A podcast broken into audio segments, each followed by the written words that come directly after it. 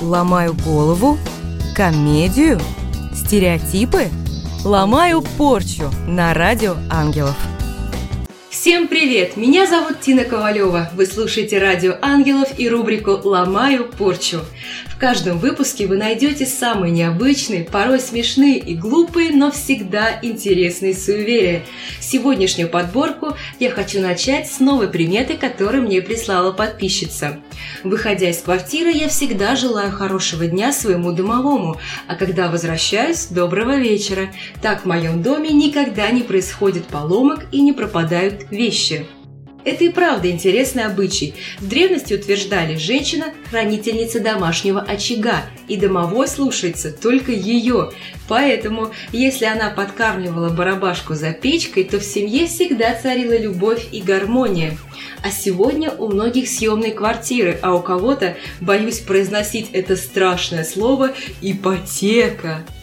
Квартиры разные и поломки случаются везде, но кто создает тот самый уют – Подумайте, когда вы перешагиваете порог дома, что вы чувствуете? «Ура! Я наконец-то вернулся!» Или «Как же меня бесит моя хата! Поскорее бы отсюда свалить!»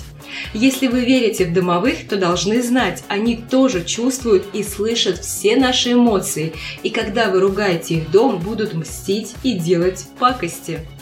Вот, например, когда мы с мужем вернулись домой из двухнедельного отпуска, у нас в первый же день сломалась стиральная машина, хотя она была относительно новая.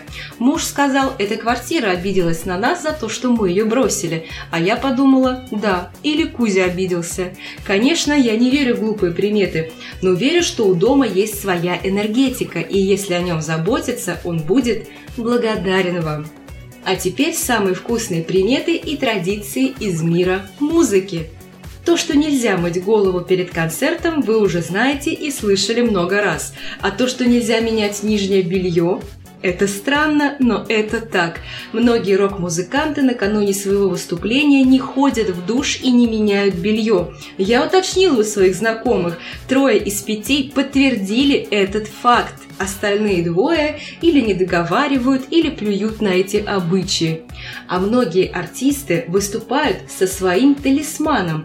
Это может быть скрепка, монетка или другой предмет. Например, Оперный певец Лучано Повороте перед выходом на сцену клал в карман несколько согнутых гвоздей. Почему? Объяснений нет. Моя подруга выступает в театре. Она берет с собой булавку.